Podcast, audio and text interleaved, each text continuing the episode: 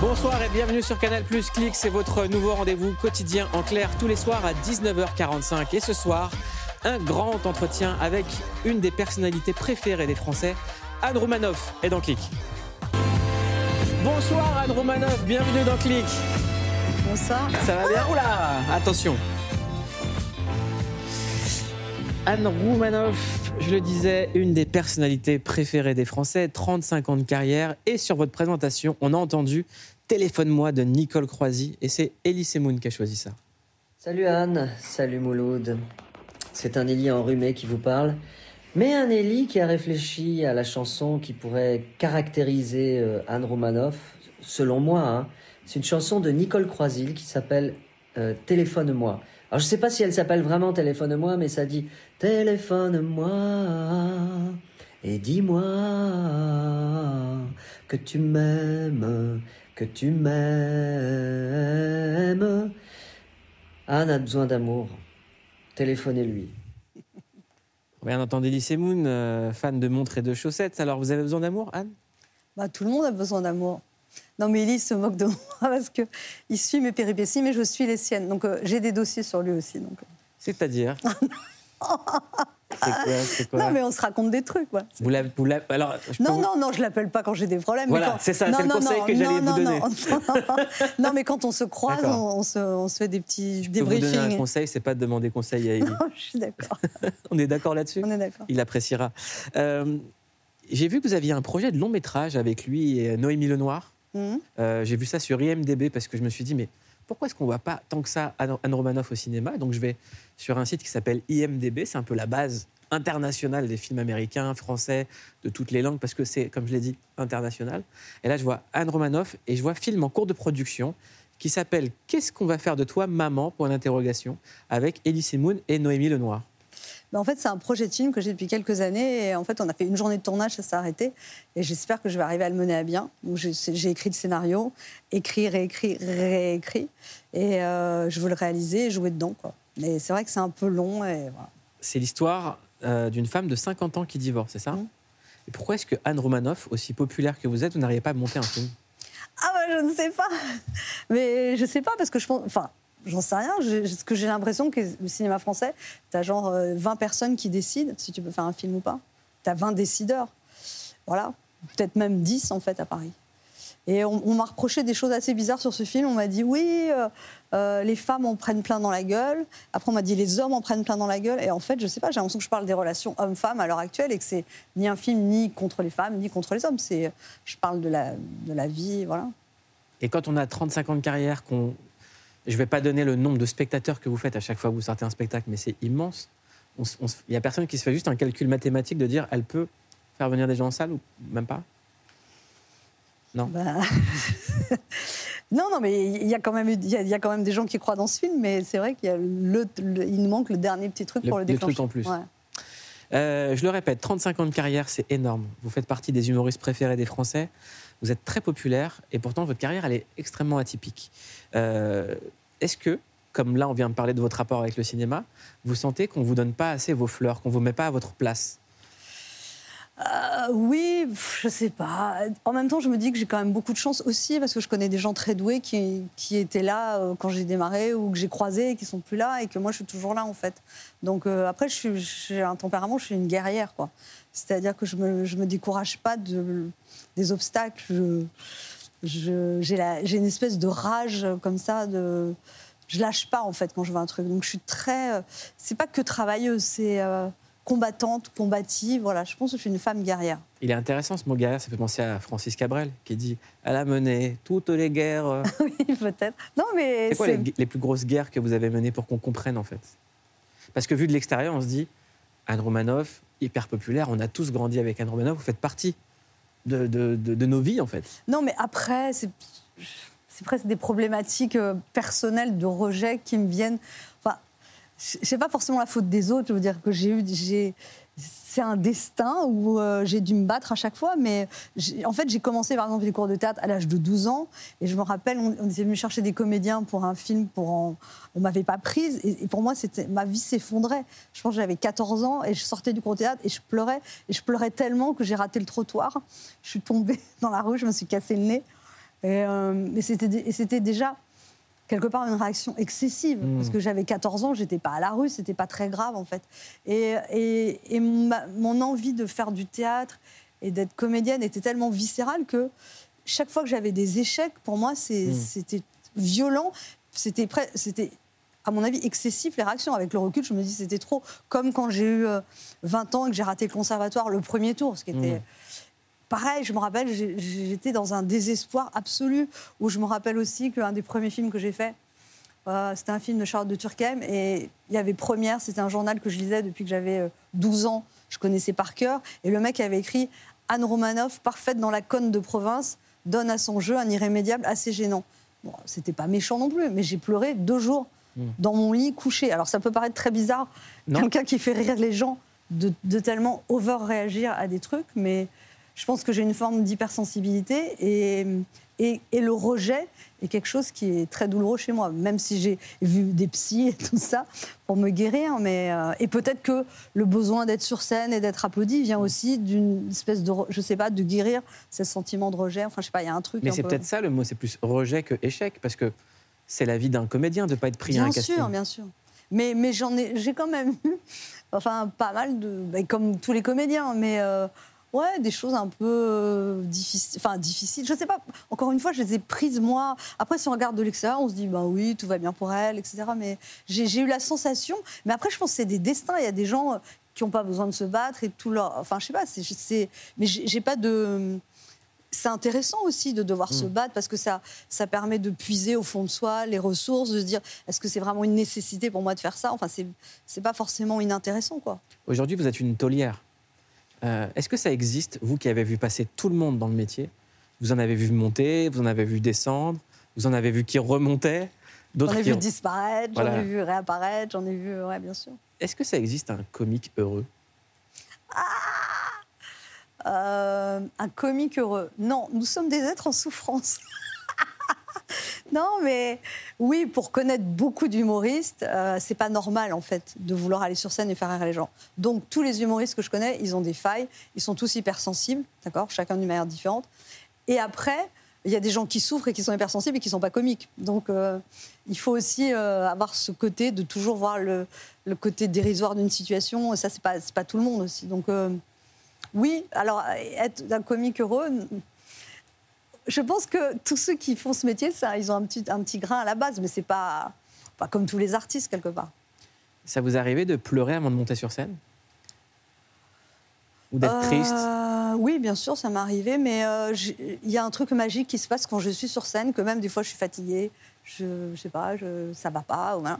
Et ben en fait, dès que je suis, que la lumière s'allume, qu'il y a le public, il y a un espèce de truc qui, me- qui me dépasse quelque part et qui fait que, je sais pas, le spectacle se passe et je me sens mieux moi. Je, c'est-à-dire, je, fais sentir les gens mieux, mais moi je me sens mieux aussi. Et par où ça passe, il y a quand même une partie il y a une partie que je comprends pas en fait de, dans ce que je fais. Pourquoi ça fait rire Pourquoi euh, Je trouve qu'il y a quelque chose qu'on, pour analyser aussi votre succès, euh, c'est qu'il n'y a pas de cynisme. Il y a- Non. Dans votre humour, il n'y a pas de cynisme. Donc c'est ce qui fait que finalement, les gens peuvent adhérer, toute génération confondue, et que quand on regarde des anciens sketchs, bah, ils n'ont pas vieilli tant que ça. Ils n'ont pas vieilli parce Ah, qu'il n'y a bah, pas le cynisme gentil. de l'époque. Bah, en tout cas, euh, je, je, je- je suis très empathique avec les gens. Après, quand je fais quand même un sketch ou que je traite d'un sujet, c'est que ça m'énerve. On fait pas rire avec le bonheur. Donc c'est quelque chose qui m'a énervé, euh, mis en colère, machin. Mais quand je fais le sketch, dans ma manière de travailler, je rentre dans le personnage et j'arrive à comprendre des gens qui m'énervent en les incarnant. C'est-à-dire, euh, donc même des filles qui m'énervent ou des, des personnes des situations, en fait, je les, donc je pense que dans ce qui plaît aux gens, c'est que je, les, je, je leur donne à voir l'intérieur de certaines personnes et du coup, euh, et, et quand on comprend comment quelqu'un est à l'intérieur, on peut pas lui en vouloir être agressif parce que souvent les gens finalement qui ont des comportements qui peuvent nous taper sur les nerfs, souvent c'est parce qu'ils peuvent pas faire autrement en fait. Hmm. Donc euh, j'ai- pour préparer cette émission, on a lu des choses sur vous. J'ai vu des choses extrêmement violentes, notamment de la part de la presse féminine. J'ai vu le journal Marie-Claire qui avait titré euh, un article qui s'appelle Les femmes qui sont moches et qui parlait de vous. Comment est-ce qu'on le prend en fait? Non, mais en fait, alors cette histoire, j'en avais même fait un sketch sur scène. C'était une femme euh, que j'ai revue il n'y a pas longtemps, qui était une journaliste un peu branchée, qui est une lointaine cousine à moi, mais par euh, machin. Et donc elle était un peu comme ça. Ah, on t'appelle parce qu'on fait un, un, article sur les femmes qui ont un physique hors norme. On a pensé à toi. Donc moi, je me suis dit, waouh, dans Marie-Claire, c'est bien. J'étais assez naïve, je sais pas, j'avais 25-30 ans, je sais pas, j'étais dans le démarrage. Et, en fait, je vais à la séance photo et euh, je dis, bon, on va me maquiller. Non, il n'y a pas de maquillage. Ah bon? Et après, le mec, il, éteint la lumière et il se met à plat ventre pour me prendre en photo. Donc là, j'aurais dû avoir un signal que c'était pas normal. Quoi. Mais comme elle n'avait pas dit les femmes moches, elle avait dit des femmes au physique hors norme. Je me disais, bon. Et en fait, euh, ouais, quand c'est sorti, c'était. C'était voilà, et j'ai une, une, copine qui m'a dit que j'étais la plus jolie des filles moches. Donc je m'en comment on se remet de ça? C'est violent, je veux dire, quand on. Oui, c'est violent, mais euh, enfin voilà, dans ce métier, il y, a plein de choses violentes. Enfin, vous savez aussi, j'imagine que vous avez aussi dû avoir des choses pas sympathiques. Enfin, c'est normal aussi, ça fait partie du jeu. Pas... Après, c'est vrai que les femmes, elles sont toujours plus attaquées sur leur physique. Et maintenant moins, mais je pense qu'à une époque, c'était soit. Enfin voilà, dans les films, c'est vraiment l'héroïne jolie, la bonne copine dès que tu as un physique un peu. Je me souviens d'un des premiers films, un casting que j'avais fait, c'était Paix à son âme, il est mort, c'était un film de Michel Lang, et j'avais passé plusieurs castings, c'était un truc très ouvert, donc j'étais arrivée, et dans le bureau, il m'a dit voilà, on a pensé à vous. Euh, c'est une fille, euh, elle, va pas bien et elle se suicide en s'accrochant à la chasse d'eau et ça lui tombe sur la tête. Et moi, j'ai dit bah non, mais moi, je veux jouer l'héroïne. Et en fait, j'ai rien joué du tout. Donc, euh. Le rejet. Ouais, le rejet, oui, oui. Mais ça fait partie du métier. Bien sûr. Euh, le nouveau spectacle s'appelle L'expérience de la vie. Euh, vous serez à l'Apollo à Paris jeudi et le 14 décembre et le 26 décembre à l'Olympia, à Londres le 11 décembre et en tournée jusqu'à fin juin. On regarde un petit extrait et on en parle. Moi j'ai une belle elle est à fond sur les prix, elle m'a expliqué, elle m'a dit je vais te faire une formation parce que c'est compliqué. Elle m'a amené devant le rayon lessive, elle m'a montré une boîte de lessive, elle m'a dit qu'est-ce que tu vois? J'ai dit, bah, j'ai dit, je vois, bah, dit, c'est 18,95 euros. Elle me dit, combien il y a de boules de lessive? J'ai dit, il y en a 26. Elle me dit, calcule le prix de la boule. bah, j'ai dit, c'est 18 divisé par 26. Elle m'a dit, très bien. Maintenant, plus compliqué. Regarde là. Quel est le prix? J'ai dit, 22,95 euros. Combien il y a de boules 38. Elle me dit, calcule le prix de la boule. Elle me dit, sauf que là, regarde, tu vois le deuxième produit, la boîte elle est plus chère, mais la deuxième il a 40%. Donc on va prendre deux boîtes. Donc on aura combien de boules ben, J'ai dit, on aura 72 boules en deux boîtes. Elle me dit, calcule le prix de la boule.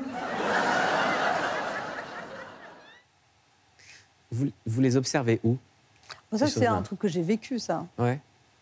Bah, j'observe. En fait, j'ai toujours. Euh, même quand j'étais petite, j'écoutais les conversations de la table à côté au restaurant. Je, je sais pas, hier j'étais en boutique de vêtements, j'attendais, il y avait une femme un peu chiante, et quand elle est partie, j'ai tout refait au vendeur. il m'a dit, vous avez tout écouté? Je dis oui. Mais c'est comme ça, en fait, j'enregistre, mais c'est parce que, je, je sais pas, j'ai une curiosité de la nature humaine, ça m'intéresse, et j'aime observer les comportements. Ça me passionne, en fait, d'observer les comportements, l'éthique de langage, euh, ouais, les gens, quoi. On s'est posé une question, parce que votre spectacle parle de plein de choses, il parle notamment du développement personnel, il parle de l'arrivée des technologies, il parle de toutes ces choses-là. Et on s'est posé une question avec les gens de Click, est-ce qu'en ce moment on n'est pas trop assisté par la technologie? Est-ce qu'on ne devient pas tous finalement juste des gens qui cliquent, qui cliquent, qui cliquent et qui restent chez eux? Regardez. Imaginez-vous vous réveiller demain matin et devoir passer la journée entière sans votre téléphone portable. On ne va pas se mentir, ça risque d'être compliqué, car la technologie a envahi notre quotidien, et que ce soit pour se guider, s'habiller, communiquer ou même tout simplement se nourrir, on a l'impression qu'on ne peut plus rien faire par nous-mêmes. Mais t'as encore commandé?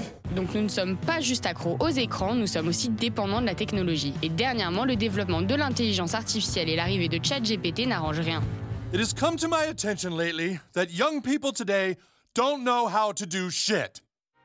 You got your phones and your AI, and you kids haven't learned to be able to actually do anything. Mais une fois qu'on a dit ça, on fait quoi? Car même si on se sent tous quelque peu envahis par la technologie, ça ne nous empêche pas de contribuer au système et l'alimenter, à tel point qu'on se demanderait presque si... Ce qu'il faut que tu comprennes, c'est que pour la plupart, ils ne sont pas prêts à se laisser débrancher.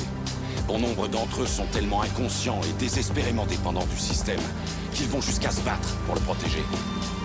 Bon, on n'en est peut-être pas là, et ça reste un débat vieux comme le monde qui revient après chaque révolution technologique. Mais à force d'utiliser des béquilles technologiques, est-ce qu'on ne serait pas trop assisté? Est-ce qu'on n'est pas trop assisté à Romanoff Ça, je ne sais pas si c'est assisté, mais en fait, ça, ça fait perdre aussi du contact humain. Je le dis dans le spectacle, je raconte que maintenant, quand tu as un deuil, t'appelles plus les gens, tu vas plus les voir. Tu vas envoyer demain, tu vas envoyer un bonhomme qui pleure, un cœur noir, et tu fais pareil pour les anniversaires. Donc c'est ça, en fait, c'est l'absence de contact humain qui est plus compliqué, je trouve. On va remonter en enfance avec la Madeleine de Clic.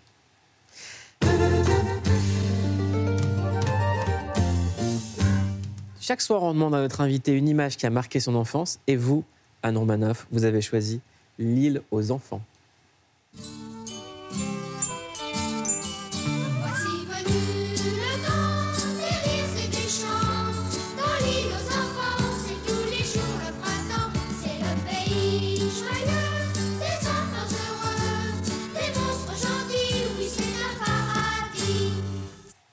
Alors, Bah, j'étais déjà assez grande, mais j'étais l'aînée de quatre enfants, donc ils regardaient et j'aimais vraiment ça.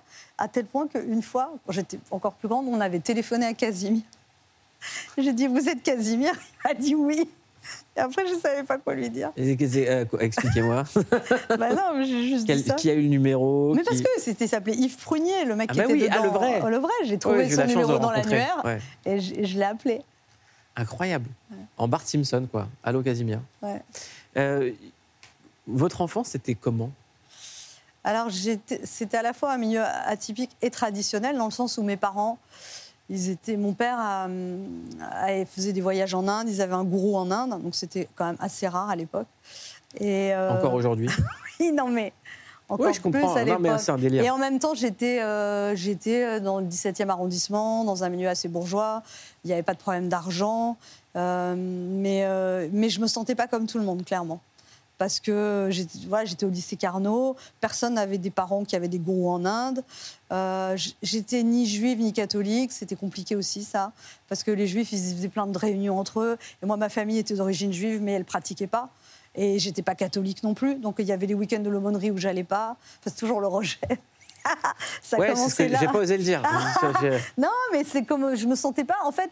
Mais le fait que je me sentais pas appartenir à une classe sociale précise, même si j'étais dans la bourgeoisie du 17e arrondissement, ça a fait que du coup j'observais toutes les classes sociales pour savoir comment ça marchait et j'étais curieuse, voilà. Et quand j'ai été à Sciences Po après, j'étais un peu, euh, je me sentais pas non plus parce qu'à l'époque c'était très euh, enfermé socialement, c'était la, la Mm. bourgeoisie du 7e arrondissement, c'était pas, c'était autre chose quoi. Et donc j'avais pas d'impair Burberry, j'avais pas de foulard en soie, je- et j'ai- pris tous ces codes là aussi à ce moment-là. J'ai pris un serre-tête, j'ai pris, j'ai toujours en fait Vous les avez accentués. oui, mais même à- à- à Sciences- euh, quand j'étais au lycée Carnot, il y a un moment, c'est la, la mode des halles, vous savez, avec des vestes de grand-père, des chaussures pointues. J'ai fait ça aussi.